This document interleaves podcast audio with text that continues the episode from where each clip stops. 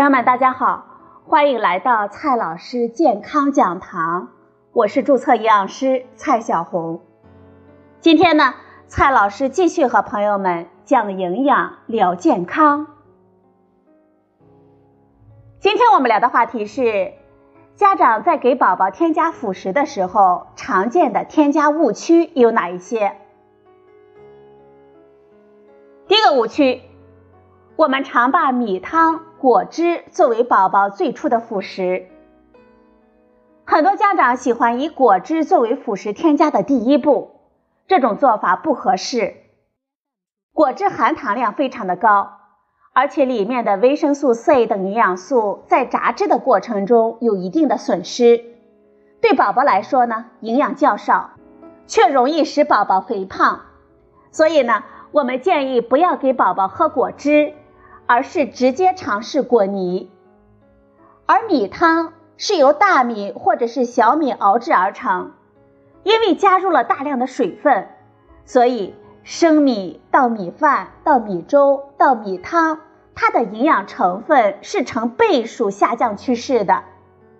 米汤对于婴儿来说是比较糟糕的辅食，我们建议给宝宝添加强化铁的谷类食物。像婴儿米粉或者是燕麦粉，可以调成泥糊状，用勺子喂给宝宝吃。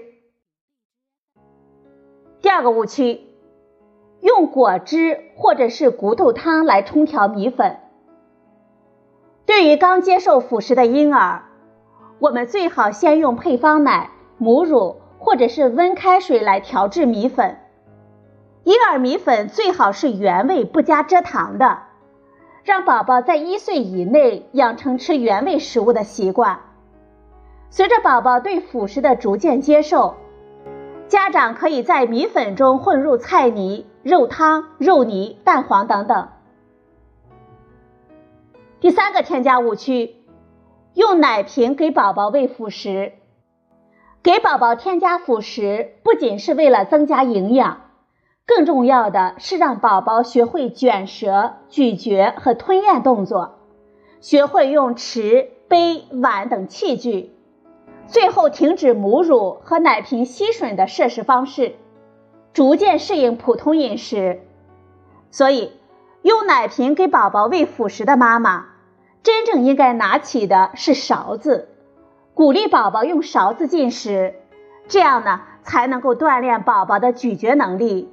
并帮助宝宝养成良好的饮食习惯。添加辅食的第四个误区，让宝宝过早的吃上成人的食物。相比于我们成人的食物，婴儿的辅食多是原味的。过早给宝宝尝试我们成人吃的含盐食物，宝宝呢就会额外的摄入盐，不但会增加肾脏的排泄负担。而且有可能让宝宝更倾向于吃含盐的食物，甚至对原味食物失去了兴趣。因此呢，为了宝宝的健康，我们家长不能按照自己的喜好来衡量宝宝的喜好，要相信宝宝能够接受原味的食物。第五个误区，给宝宝喝煮过的水果汁或者是蔬菜汁。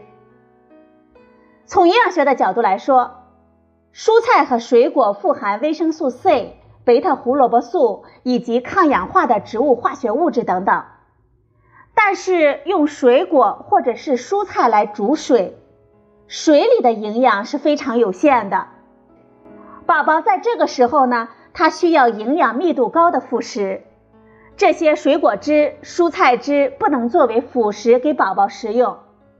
此外，水果汁或者是蔬菜汁还可能有农药残留等污染物，因此我们建议给宝宝直接尝试水果泥、菜泥，而不是煮的水果汁或者是蔬菜汁。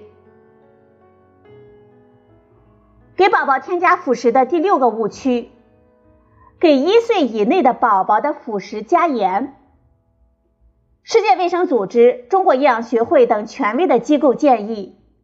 一岁以内的宝宝不吃盐，一岁以后的幼儿也要尽量的少吃盐。有的家长可能会问：不给宝宝吃盐，那多没有味道啊！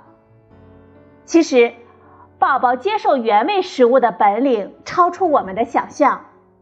一旦他们吃了含盐食物，就开始爱上加盐的食物了，容易习惯重口味，而且摄入过多的盐还会增加肾脏的排泄负担。所以啊，一岁以内的宝宝不吃盐。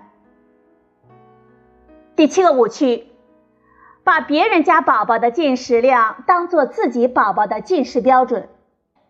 每个宝宝都有自己的生长发育的规律。只要咱们宝宝的身高和体重在生长曲线范围之内合理的增加即可。早期生长过快，并不意味着长大就是高个，反而可能意味着今后出现肥胖的概率明显的增加。不同宝宝的奶量或者是饭量也会有所不同。如果宝宝生长正常，我们家长就没必要纠结宝宝吃的多一点还是少一点。只要营养均衡、生长正常，即使宝宝稍微瘦一点，或者是胃口小一点，我们也不用太过担心。如果宝宝生长缓慢，我们就要及时的看医生，排查原因了。辅食添加的第八个误区：辅食量和奶量搭配不合理。辅食之所以称为辅食。正因为它是辅助母乳或者是配方奶的食品，妈妈的乳汁都是为宝宝私人定制的，母乳中的营养会随着宝宝的成长而变化，来满足宝宝不同时期的需求。宝宝在一岁之前，母乳仍然是主要的食物和营养的来源。到了该添加辅食的阶段，我们就要及时的添加辅食。但是，并不是说宝宝能吃辅食了就不给宝宝吃母乳了，只是随着辅食量的增加，宝宝需要的奶量可能会下降。也有部分宝宝过分的依赖母乳，不肯接受辅食。这个时候呢，我们家长要有足够的耐心，来训练宝宝吃辅食。随着辅食量的增加，宝宝的奶量可能会下降，但是。六月到十二月龄的宝宝，每天的奶量应该保持在六百毫升到八百毫升之间。好了，朋友们，以上呢就是我们家长在给宝宝添加辅食的时候容易进入的一些误区。今天的节目呢就到这里，谢谢您的收听，我们明天再会。